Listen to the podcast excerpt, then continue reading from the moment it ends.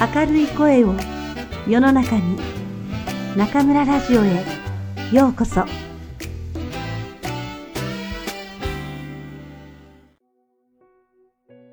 あなたに送る人生の薬箱。愛さなくてはいけない二つのこと。松浦弥太郎。前書きに変えて。ある日僕はこんなことを考えました。日々、暮らしや仕事の中で僕らの心を動かしているものは何だろうと。僕らの心は何によって動かされているのだろうかと。そして、ある時ふと、こんなことに気がついたのです。もしやと。それは、私たち人間すべてが共通して抱いている心の根底に潜んでいるもの。私たちは常に何かに怯えているのではないかということです。私たち人間は強くは見えても誰もが弱い生き物です。他人に対してはいくら強くあっても自分自身に弱いのが人間です。しかし、その弱さと向き合ったり、弱さを受け入れたりするのはなかなか難しいことです。弱いと気がつくことだけでも難しいでしょう。誰だって弱さを隠したいからです。弱さを認めたくないからです。では、私たちは何にいつも怯えているのでしょうかそれは何かに対する恐怖とひたすらに感じる寂しさだと思います。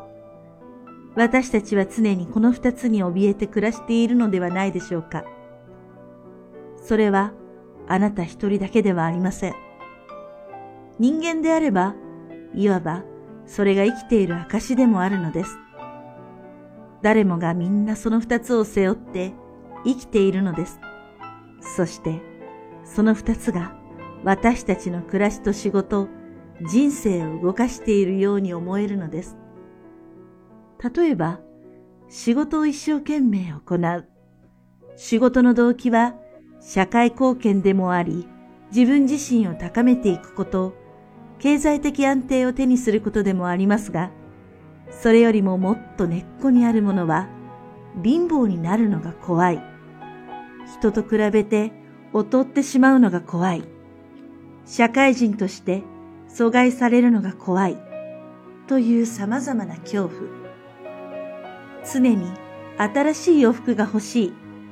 身なりを良くしたい。痩せてスマートになりたい。そんなことも他人から見た目が悪く見られたくないという恐怖が根っこにあるからでしょう。非常時に備えて買いだめをしてしまう。少しでも健康になりたいから、それに役立つ薬や食品を買う。こういったことなども、もしこうなってしまったらという自分を思い浮かべる恐怖が動機になっているのでしょう。大げさでもなく、戦争というものさえも、もしや、という恐怖がそうさせているのだと思うのです。こうありたいという思いの裏側には、そうならなかったらどうしようという恐怖があるのです。皆さんの日々を思ってみてください。恐怖が自分を動かしているものだらけでしょ？もしそうなったら怖いから、という恐怖。もう一つは寂しさです。例えば、ツイッターやフェイスブックなどは典型ですね。常に誰かとつながっていたいという気持ちは寂しさを忘れたいからです。誰かを好きになること、結婚をすること、友達を作ること、グループに入ること、人とおしゃべりすること、手紙を書くこと、そして何かで自分を表現することや発信することも寂しさが根っこにあります。特に人間関係においては、恐怖と寂しさの両方があらゆる行動や考えの動機になっているのではないでしょうか。残念なことに、日々起こる様々な犯罪も人を脅かすこの二つが起こしていることではないでしょうか。いや、そんなことはないと思う人もいるかと思います。しかし、先にも書きましたが、人間は誰しも弱いのです。何一つ失いたくないのです。大切なのは、私はそんなに強くない、弱いんだ、ということを受け入れることです。そして、恐怖と寂しさから逃れることはできないと知ることです。逃げれば逃げるほど、その二つは追いかけてくるでしょう。そしてさらに、恐怖と寂しさに悩まされるでしょう。では、そうであれば、日々、私たちを脅かすこの恐怖と寂しさという二つのことに、どのように対処したらよいのでしょうか。安心してください。それは、それほど難しくはありません。まずは決してこの二つから目をそらさずに受け止めることです。心に潜んでいる恐怖と寂しさを認めてあげることです。もっと言うと、この二つを愛し、友達になってしまえばいいのです。自分にとって当たり前と思えばいいのです。この本で書いたことは、すべて恐怖と寂しさと友達になるために役立つ考え方や思い、それらとの上手な付き合い方です。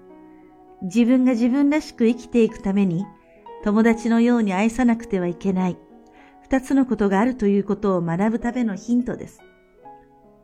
恐怖と寂しさと少しでも仲良くなれば、心はいつも穏やかでいられるでしょう。自分を責めることもなくなり、他人を許すこともできるでしょう。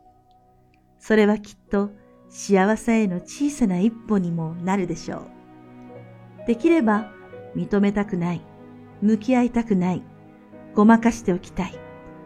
そんな一見マイナスなイメージである自分の中にある恐怖と寂しさと素直な気持ちで向き合ってみてください。それは自分の弱さを知ることであり、自分を許すことでもあります。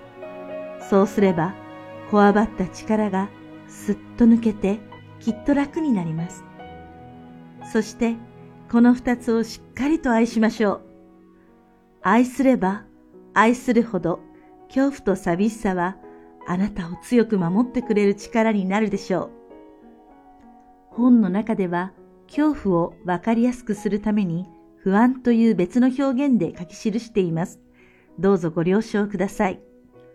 2014年3月、松浦弥太郎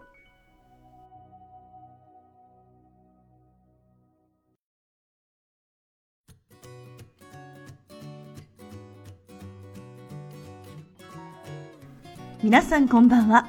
今夜も中村ラジオへようこそ。私は当ラジオ局のディスクジョッキー、中村です。ただいま、中村は昨日、武漢へ戻ってまいりました。1月7日に武漢を出発して、丸2週間の日本滞在。後半はくんくんとニンニンがやってきて、女3人旅となりました。この旅の模様は、ウェイボーに逐次写真を出しましたので、よかったら、ウェイボー、中村、シャオハシェン、ジョンツンを見ながら聞いてくださいね。まずは、私のウェイボーのページを開けてください。ページの右端に、青い字で、シャイシュエンと書いてあるところを押すと、ユンチュアンウェイボーと出てきますので、そこを開けてくださいね。一から説明したいのですが、時間の都合上、くんくんたちがやってきた6の次のビデオからご覧くださいね。もともとくんくんたちは1月14日に成田に到着の予定でしたが、前日の大濃霧で搭乗予定の飛行機が遅延し、1月15日の早朝、成田到着となりました。私は友人のあやさんと、京成上野駅で2人がやってくるのを待っていました。くんくんがあやさんに会うのは4回目。もうすっかりラオポンヨーの感じです。その後、駅近くのホテルに荷物を置いて、昼食に出かけました。あやさんが予約してくれたのは、日本人なら誰でも知っている有名なカニ道楽。カニ好きのくんくんはもちろん大喜び。何を隠そう。一番喜んでいたのは多分私だと思うんですけどね。カニ刺し、蒸しガニ、カニクリームコロッケにカニ釜飯、カニ尽くしのコースの中で一番美味しかったのは甘みが感じられた1枚目の写真のカニ刺しでした。あやさん、ごちそうさまでした。あやさんとは私が18の時からの長い付き合い、教育関係の企業で働いていて、日本中、そして最近は香港まで出張する忙しいあやさん。知り合って30周年となる来年は、二人でどこかに旅に行こうと、今からワクワクしています。続いてレポート8。昼食後、あやさんと別れた私たちは原宿駅に向かいました。ここは毎年初詣で参拝客数が日本一になる明治神宮があります。明治神宮は明治天皇を祀った神宮で、やはり他の神社とは風格が違って静かで厳かな気持ちになります。参拝客は二礼、二泊、一礼をして静かにお祈りしています。4枚目は親善結婚式の写真です。ちょうど境内を歩いている時に目にすることができました。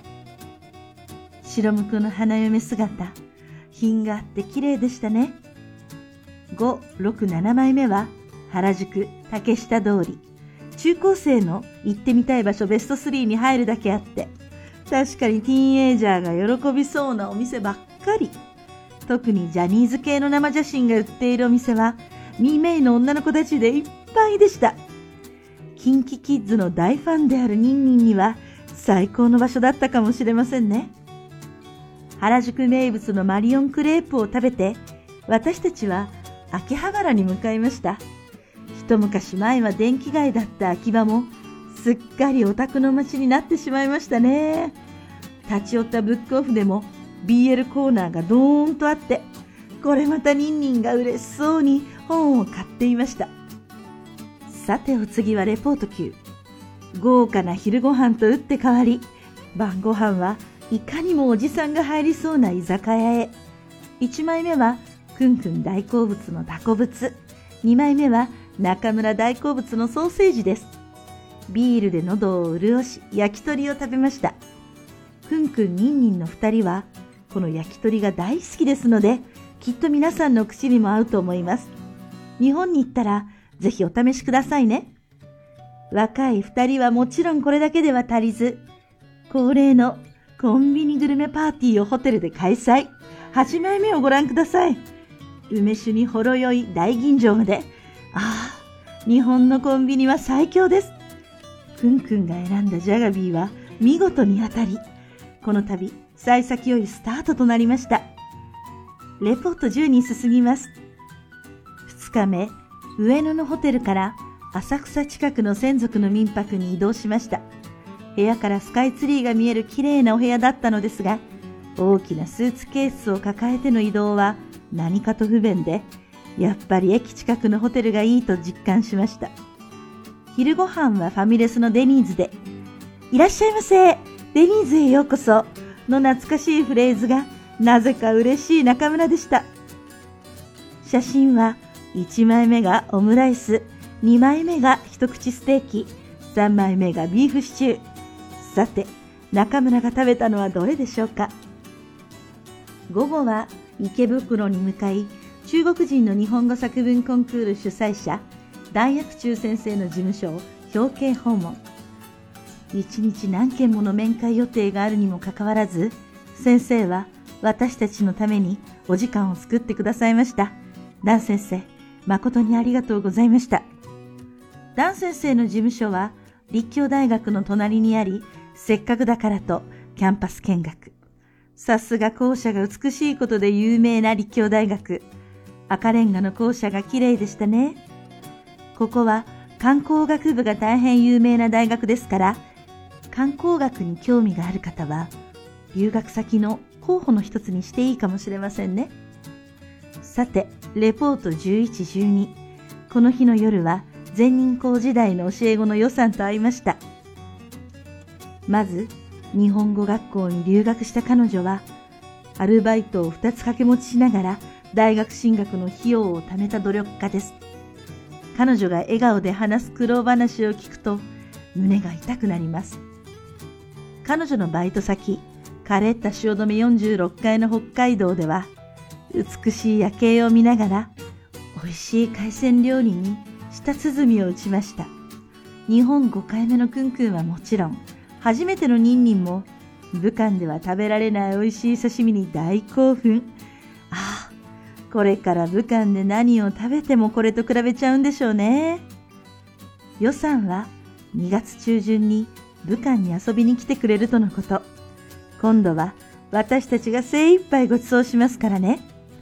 また会えるのを楽しみにしています。レポート13をご覧ください。女3人旅3日目。今日のゲストは、たいちゃんこと私の妹です。165センチで 2L サイズの私とは対照的な身長152センチの小柄なたいちゃん。小さい時から親戚や周囲の人からたいちゃんかわいいね。お姉ちゃんは元気そうね。と言われてきた私たち。4枚目の集合写真に妹も写っていますが、確かに43歳には見えませんね。この日はスカイツリー見学からスタート。なんと中村、実はスカイツリーに登るのは初めて。で、くんくん、ニンニン以上に大興奮。ちょうどお天気も快晴。真っ青な空の下、643メートルの銀色のスカイツリーが朝日の中でドーンとそびえていました。スカイツリーには2つの展望台があって、上まで登ると少々お金がかかりますが、それでもぜひ皆さん、一番上450メートルにある展望回廊まで上がってくださいね。350メートルの展望デッキとはまた違う景色が見られますよ。そしてなるべく朝9時までに上がった方がいいと思いますよ。10時を過ぎると修学旅行などの団体客でいっぱいになってしまいます。私たちも9時から9時30分までの入場を予約しておいて正解でした。お目当ての真っ白な富士山も拝むことができ、気分爽快。やっぱりこの季節の富士が一番綺麗ですね。予定よりずいぶん長くいたスカイツリーに別れを告げて、私たちはかっぱ橋方面に向かいました。浅草のお昼ご飯といえば、やっぱり蕎麦でしょう。たまたま入った蕎麦屋さんが大変美味しく、一同大満足。くんくんとニンニンが美味しそうに蕎麦をすすっているビデオも、レポート12の前にアップしましたので、どうぞご覧ください。二人ともいい音立てていますね。続いて、レポート16へ行きます。かっぱ橋は厨房用品や食品サンプルを売るお店が並ぶ商店街で、食べ物に興味がある私は、この辺りをブラブラするのが大好きです。食品サンプルは本物以上に高くて、なかなか買えないですけれど、いつか絶対に大人買いして部屋に飾りたいなって思っています。さて、かっぱ橋を抜けると、そこは浅草寺。東京観光スポットの代表格らしく、たくさんの観光客がいました。ここは明治神宮とは打って変わって陽気な感じで、下町の雰囲気がよく現れているところです。おみくじを引いたら、妹と全く同じ番号で、なんと今日が出ちゃいました。ニンニンは大吉、クンクンは吉。本当はいけないんですけれど、これじゃ武漢に帰れないということで、もう一回引いたら吉が出て、努力すればこれからいいことが重なるとのこと。ははは、まったく私らしいおみくじの内容です。帰りもお店を見ながら中見世通りを通り、雷門まで戻ってきました。晩ご飯には少々早かったので、近くのカラオケ屋に入って本場のカラオケを堪能。採点機能を試してみたら、これが結構面白いんですよ。くんくんが生き物係のエールを歌ったら、1200人以上の中で40位に入る大健闘。ビデオを出しましたので、皆さん、暇な時にでも聞いてあげてくださいね。お腹もいい感じに空いてきた私たちは、晩ご飯の焼肉へ行こう。旅行前に日本で何が食べたいと聞いたら、即座に焼肉と返したくんくんのために、たいちゃんが浅草で人気のあるトコリというお店を調べておいてくれました。皆さん、レポート17の和牛のいい色と、くんくんのいい笑顔をご覧ください。もうこの笑顔が全てを物語っております。和牛はまず肉が焼ける香りが違うんですよ。お味はもちろんのこと、飲み込むのがもったいないほどの油の甘みがあるんです。あ、書いていてもよだれが出てきちゃいますよ。こうして中村、くんくん、にんにんの女三人旅前半部分が終了しました。次回は旅のメインである横浜と草津温泉のレポートをお送りしますね。どうぞお楽しみに。さて、明日くんくんはふるさとの湖北省首相に帰ります。2月2日までの10日間、中村はここ武漢で丸とカッパと一緒に春節を迎えます。貯めてしまっている仕事を大急ぎで終わらせた頃、くんくんが帰ってくるのかな？今は一年で一番寒い時。皆さん、どうぞご自愛くださいね。それではまた次回、ここでお会いしましょう。良い春節をお迎えください。